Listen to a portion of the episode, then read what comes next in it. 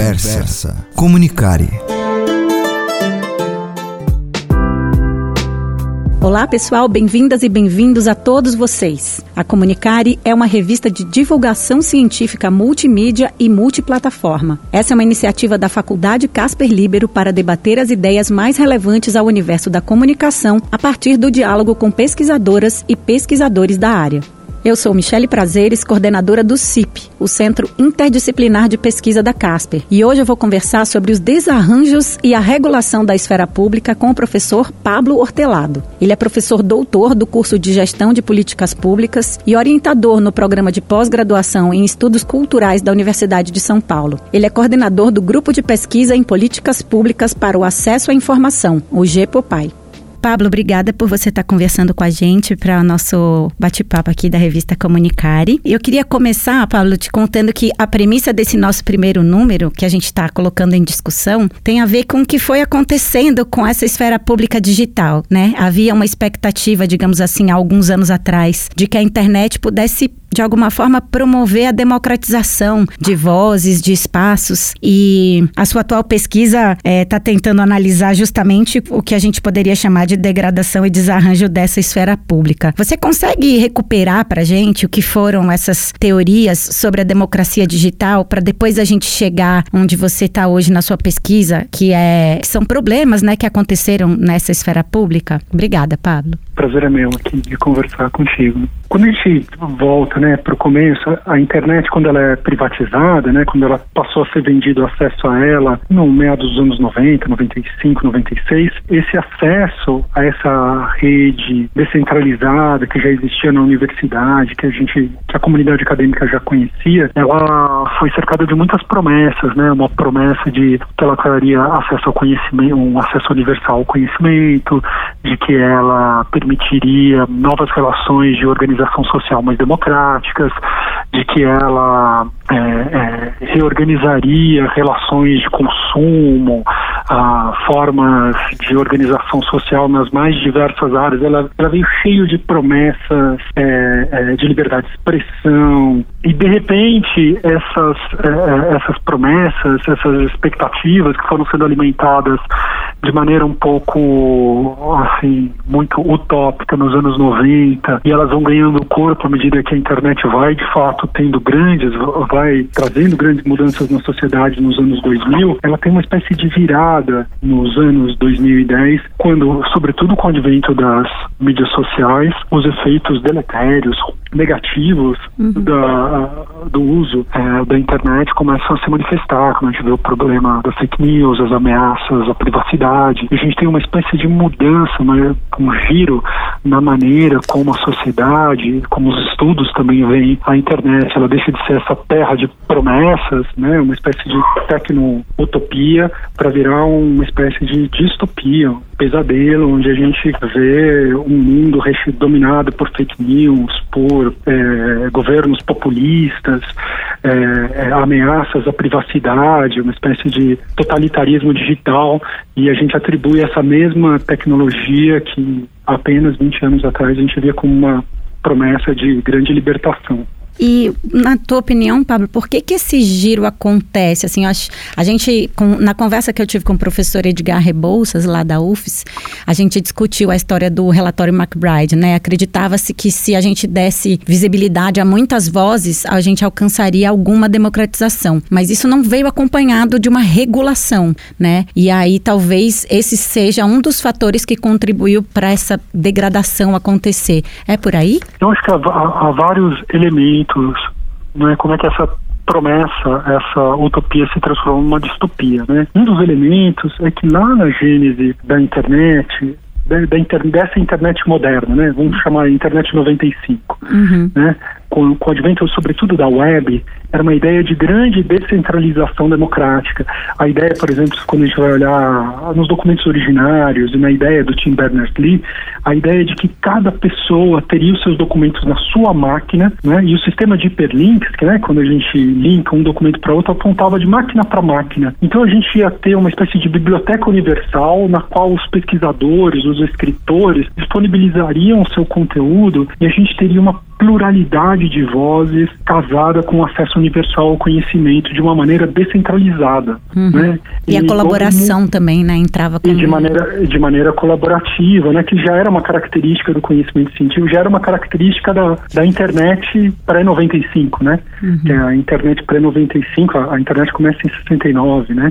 Ela, ela tem uma história longa antes de 95, que é instrumento de comunicação científica, né? Uhum. Que é predominantemente cooperativa. Então ela já tinha essa cultura de colaboração e essa cultura de colaboração e acesso ao conhecimento ia se dar de maneira descentralizada e democrática. Uhum. E essa expectativa é muito subvertida por uma série de acontecimentos posteriores, né? Um deles é a centralização dos serviços de comunicação, né?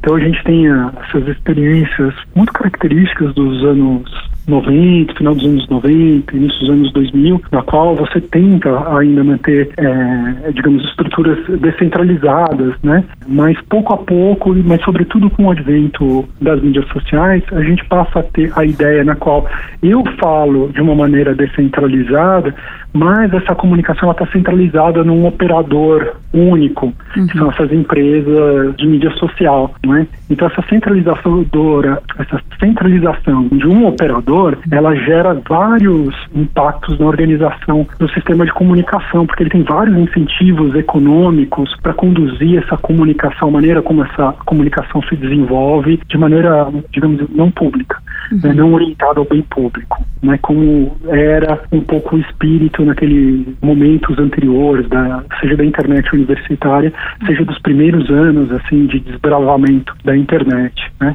Além disso, uh, a gente tem um processo, uh, digamos assim, mais ou menos espontâneo, no qual vozes elas começam a se ganhar destaque e a maneira como a internet, uh, sobretudo as mídias sociais, foram sendo organizadas, vai criando essas assimetrias já entre essas vozes, né? E por fim a gente tem o fenômeno da polarização política, que ele é um fenômeno tem um lado digital, um lado, digamos, tecnológico, de comunicação, e ele tem um lado que é fenômeno político, que independe, digamos, dessa dimensão comunicacional, que também mata a pluralidade das vozes, né? E o resultado disso é que a gente chega a um mundo onde a gente tem, onde todo mundo fala, supostamente, uhum. né? A gente tem uma estrutura de comunicação que ela é supostamente democrática, mas é quando a gente observa os conteúdos, esses conteúdos são muito padronizados. E, na verdade, é, isso nos faz pensar se esses conteúdos que estão trafegando hoje nas mídias sociais, se eles são mais diversos ou menos diversos do que os conteúdos da mídia de massa da geração anterior. A gente encontra mais diversidade hoje é, numa timeline tradicional de Twitter ou num feed de notícias do Facebook ou na Folha de São Paulo ou no Globo, ou no Estadão? A resposta não é muito clara, uhum. porque houve uma redução muito grande da diversidade daquela internet originária para essa internet que está sendo constituída hoje, né? Como ela, uhum. na verdade, já foi constituída, né? Como ela se apresenta hoje. Essa redução da diversidade, ela seria induzida pela forma como os mecanismos de algoritmização das timelines e dos feeds e dos processos todos de acesso à notícia é, fazem, Pablo? Tem, tem muitos fatores, né? Mas eu destacaria esses três que eu mencionei. O tá. primeiro, tá. esses operadores de mídia social, a gente está falando do Twitter, do Facebook, uhum. é, do Google, esses grandes operadores, eles têm incentivos econômicos de reduzir a diversidade, porque basicamente eles estão tentando prender a, a atenção para vender publicidade. Esse é um modelo de negócio que, por motivos históricos, predominou nas mídias sociais. E esse imperativo econômico, ele reduz diversidade. Eles não apresentam diversidade porque a diversidade é incômoda. E vários estudos mostraram que se você apresentar coisas que, que não causam muito estresse cognitivo, as pessoas ficam mais tempo. Por esse motivo, a uhum. diversidade ela foi reduzida. Isso tem a ver com o fato desses operadores econômicos estarem desenhando uhum. é, a maneira como foi estruturado. Né? Além disso, tem um processo propriamente, digamos assim, existe uma espécie de competição dessas vozes. À medida que esse sistema de comunicação amadurece, algumas vozes começam a se destacar não é? E a maneira como é, algumas dessas mídias sociais foram implementadas, elas fazem com que eu tenha vozes que têm muitos seguidores, né? Uhum. Então, isso vai gerando assimetrias que vão ficando cada vez maiores. Quando a gente olha a, evolução dessas assimetrias, né? O número de seguidores por é, por usuários, uhum. elas vão aumentando, né? Então, vamos dizer, uma espécie de gine, se a gente aplicasse uma espécie de gine de concentração, uhum. de índice de concentração do número de seguidores, eles vão se concentrando em poucas vozes, né? A gente vai tendo vozes que vão acumulando uhum. por, um, por um processo próprio de competição pela atenção nesse universo, né? Então eu tenho a maneira como as mídias sociais implementam e organizam as mídias sociais, o próprio uhum. processo mais ou menos espontâneo de competição por espaço, por atenção, e finalmente a gente tem a polarização política, né?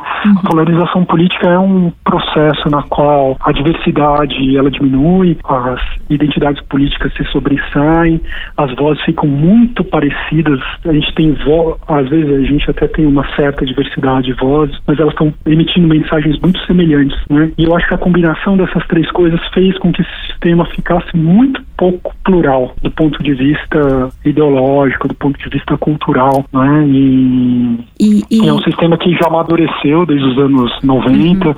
e ele não à altura das expectativas que foram geradas naquele momento. É muito comum, Pablo, a gente ouvir é, que as, as redes elas são uma potência, né, e que depende muito do uso que a gente faz delas e que é, é possível, né, ocupar essas redes para, enfim, é, para criar dissonância. Você acha que esse é um argumento que contém uma certa ingenuidade, assim, diante desse cenário que você apresenta do ponto de vista da economia política das redes? Eu acho que não cabe mais a nós nós, né, tem questões estruturais. A gente depende muito da maneira como esses operadores fazem, como eles programam os algoritmos.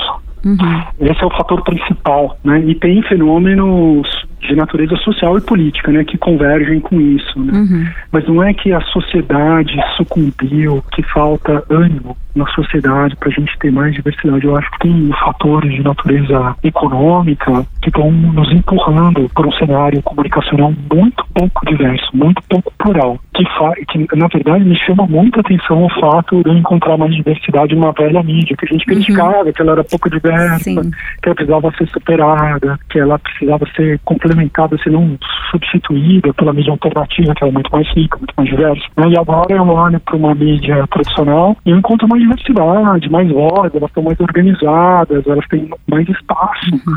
por incrível que pareça. Sim, e não é nem que aconteceu uma transposição, né, do que era o ambiente concentrado comunicacional analógico, digamos assim, para o ambiente digital. É, essas grandes mídias, inclusive, enfrentam questões relacionadas a essas outras vozes que hoje detêm a concentração e que não passam necessariamente por uma mediação, né, no sentido de, de ser um conteúdo mediado, por exemplo, por uma empresa de mídia, né? Sim. É, Pablo, esses três principais, né, que você elencou na, nas tuas respostas anteriores, mas na tua pesquisa, então, você está localizando essas questões. E aparecem saídas possíveis para. Como você enxerga, assim, um, um futuro possível de, de ainda acreditar em alguma ocupação, ou em alguma regulação, ou em alguma forma de fazer frente a esse domínio, né, das grandes corporações de tecnologia nesse universo das mídias sociais? Tem saídas para as quais a tua pesquisa aponta? Tem saídas, claro que tem saídas.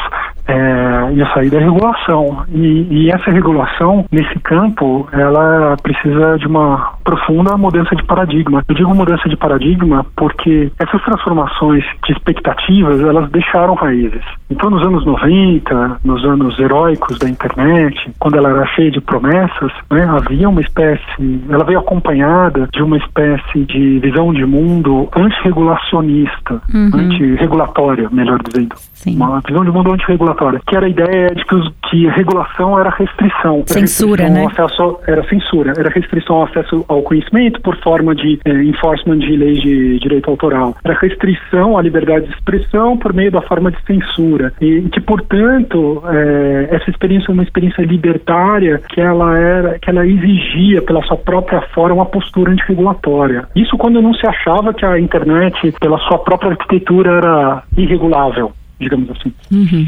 E, embora muita coisa tenha mudado, a gente herdou a herança dessa visão de mundo no campo da comunicação é, digital a, e da cultura digital também. A ideia de que regulação é ruim. É um caso muito estranho, enquanto no campo da comunicação de massa eu acho que existe um grande consenso, até mesmo em certos círculos liberais, de que algum tipo de regulação é necessária para o sistema funcionar bem. No campo da comunicação digital existe muita resistência à ideia de regulação. E o resultado, e isso já é uma discussão que começou lá nos anos 90, não é? É que quando você não regula, quem regula são as empresas.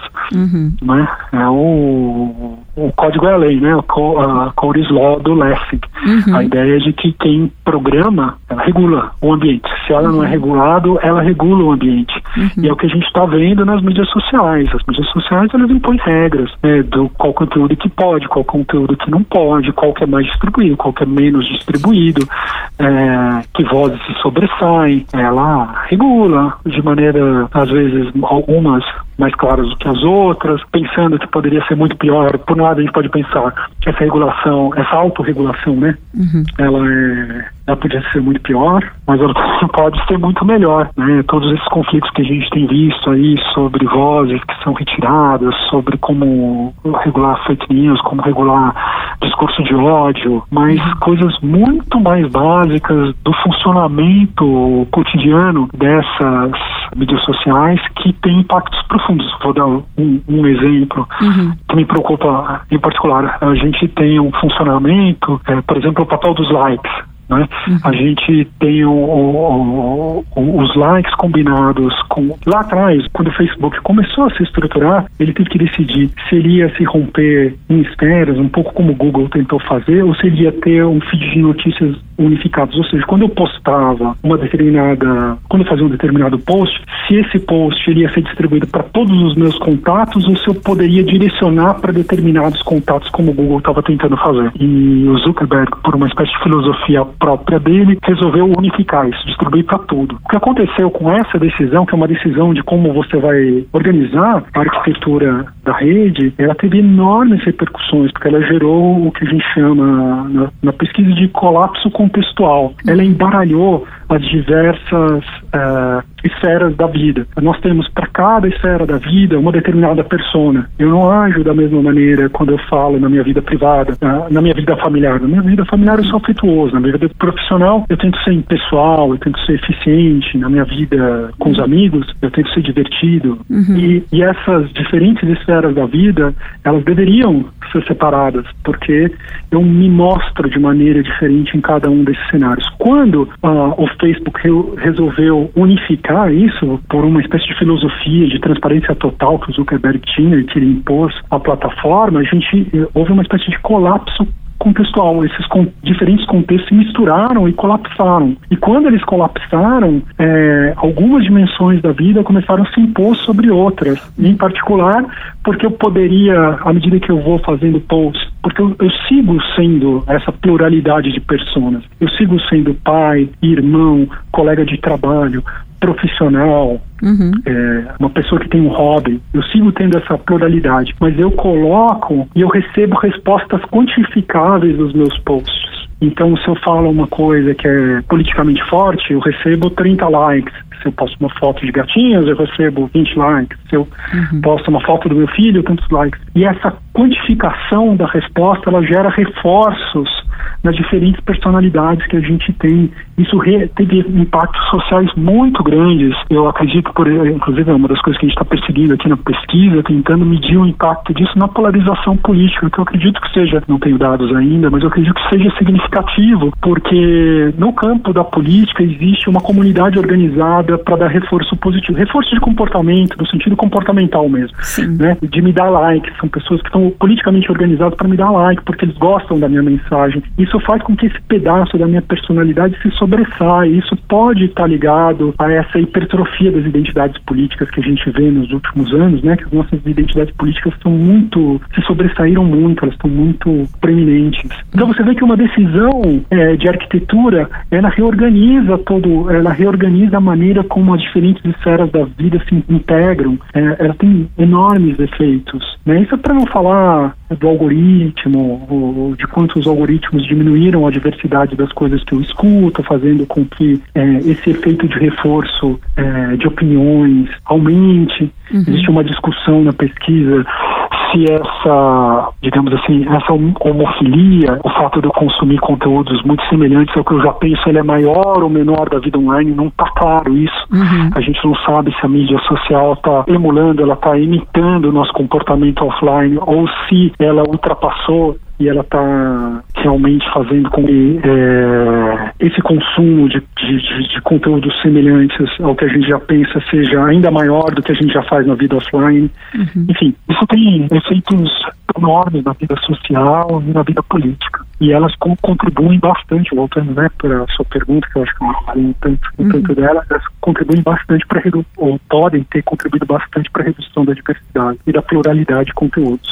E junto com essa regulação, Pablo, você vê, por exemplo, é, a necessidade de outras saídas, porque a regulação ela vem é, de um lugar assim que ela pode por exemplo, a ser construída dentro do âmbito da sociedade civil e ser constituída como políticas de Estado e etc. Mas também é importante que ela seja acompanhada de outras, de outras atitudes, mesmo do ponto de vista do consumo ou do consumidor, né? Então, algumas pessoas com quem eu estou conversando para essa edição têm me contado que a ideia da dieta informativa também é importante para combater desinformação, né? Que uma estratégia é, de literacy, né? De, de educação para as mídias e para as redes é importante importante. As pessoas precisam cada vez mais entender né, a lógica de como essa rede funciona, de como esses mecanismos de sugestão funcionam, para que elas também consigam, do ponto de vista do, do indivíduo, lidar com essa realidade. É, você acha que essas coisas caminham no paralelo? Eu acho que caminham no paralelo, né? A gente precisa educar as pessoas, mas eu acho insuficiente. Uhum. Eu acho que a gente precisa de regulação, porque o poder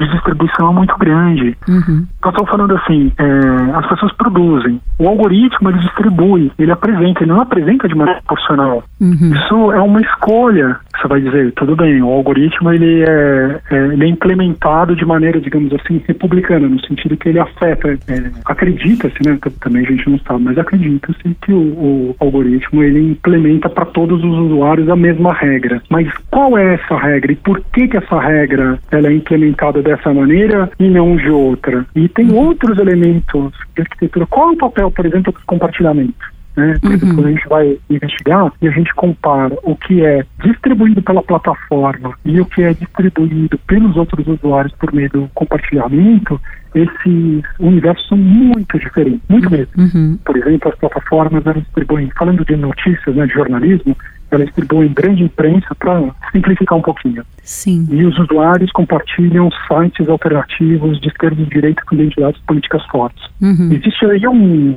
é... Existem escolhas, Sim. né? Existe, por um lado, a escolha do operador de privilegiar a grande imprensa e existe também a escolha do operador, não é? De de distribuir o que as pessoas compartilham, que são esses conteúdos. Tudo isso são escolhas do operador, inclusive o grau de distribuição dos próprios compartilhamentos. A própria ideia de existir compartilhamento, ela é uma escolha da arquitetura, por exemplo. Tem plataformas que não têm compartilhamento. O, o Instagram não tem compartilhamento. Isso. Né? E ao você implementar compartilhamento, você dá vozes e força para determinados tipos de conteúdo. Por exemplo, a gente sabe que conteúdos que levantam é, sentimentos que despertam pelo seu título, sentimentos fortes, sobretudo sentimentos de indignação e de raiva, eles são mais compartilhados. Tem bastante pesquisa empírica mostrando isso. Isso é uma escolha da arquitetura, né, de privilegiar a distribuição desses conteúdos. Isso está embutido na escolha de dar ou de implementar. Não estou dizendo que não Estou dizendo que tudo isso são escolhas, e são escolhas do operador do sistema sem nenhuma supervisão. Uhum. São simplesmente um operador que está orientado por interesse econômico. O interesse econômico é manter a gente preso ali pelo maior tempo possível, nos viciar a ficar apertando para girar a nossa timeline ou renovar a nossa timeline. Uhum. E o resultado disso, isso tem enormes efeitos sociais, efeitos políticos. A gente fica preso naquela plataforma, gasta muito tempo, isso tem impacto impacto na maneira como a gente faz o trabalho, tem impacto na maneira como a gente namora, tem impacto na maneira como a gente faz política. Isso dá voz a determinadas correntes políticas, ela silencia outro tipo de corrente política. Tudo isso é feito por um operador com interesse econômico. A gente precisa ter uma supervisão desse processo muito maior, no meu entender, do que as propostas que a gente está falando aí de regular fake news e regular discurso de uhum. ódio. A gente uhum. precisa dizer o que, que, é distribuído, por quem que é distribuído, quais são os impactos, tudo isso a gente vai precisar em algum momento regular. Né? Uhum. E eu acho que o nosso arcabouço conceitual, teórico, de regulação das mídias sociais, ele é muito moderado diante dos problemas que é, é essa liberdade que foi atribuída aos, aos agentes econômicos, eles estão gerando efeitos muito graves e a nossa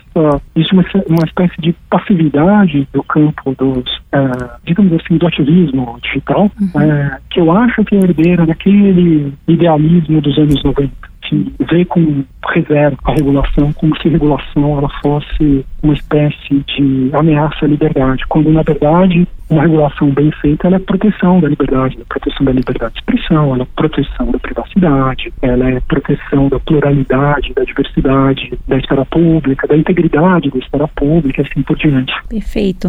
Para caminhar para a gente encerrar nossa nossa conversa, Pablo, quando você fala então em regulação, eu estou entendendo que você está falando de supervisionar a ação dessas empresas, mas não supervisionar do ponto de vista apenas de olhar para o que está circulando, mas também e especialmente olhar para a arquitetura dessas plataformas, para as formas de distribuição de conteúdo e para esses conteúdos. Então, você conseguiria dar uma definição do que seria essa regulação e dos âmbitos que ela abrangeria de forma sintética para a gente terminar? Então, como eu te disse, o meu entendimento é que a nossa formulação sobre o problema está imatura. Uhum. Porque a gente está olhando para uma regulação muito. Quando a gente está olhando para a regulação, a gente está falando de uma coisa muito modesta. Nós estamos falando de instrumentos para diminuir o alcance ou se retirar conteúdo, discurso de ódio, ou pornografia infantil, ou coisa do gênero.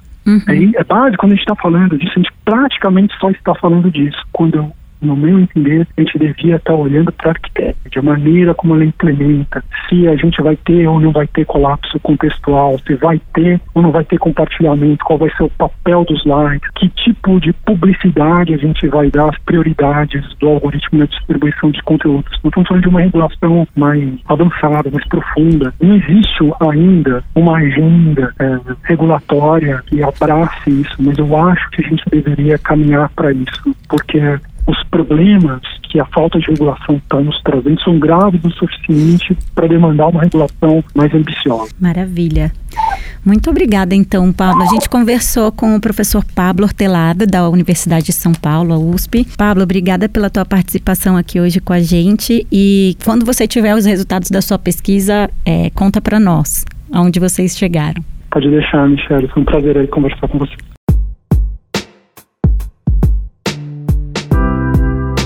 Hoje eu conversei sobre os desarranjos e a regulação da esfera pública com o professor Pablo Hortelado. O Pablo é professor doutor do curso de Gestão de Políticas Públicas e orientador no programa de pós-graduação em Estudos Culturais da Universidade de São Paulo. Ele é coordenador do Grupo de Pesquisa em Políticas Públicas para o Acesso à Informação, o GPOPAI. Essa conversa faz parte da Comunicare, revista de divulgação científica multimídia e multiplataforma, uma iniciativa da Faculdade Casper Libero para debater as ideias mais relevantes ao universo da comunicação a partir do diálogo com pesquisadoras e pesquisadores da área. Acesse a Comunicare em www.revistacomunicare.casperlibero.edu.br. Comunicare se escreve com dois M's. No Facebook e no Instagram, arroba Revista Comunicare. A Comunicare é uma revista produzida pelo CIP, o Centro Interdisciplinar de Pesquisa da Faculdade Casper Libero. Apoio operacional, Rádio Gazeta Online. Edição de som, Agnoel Popó. Locução de créditos, Caio Melo. Supervisão operacional, Roberto Vilela. Supervisão pedagógica, Renato Tavares. Conversa Comunicare. Comunicare. Comunicare.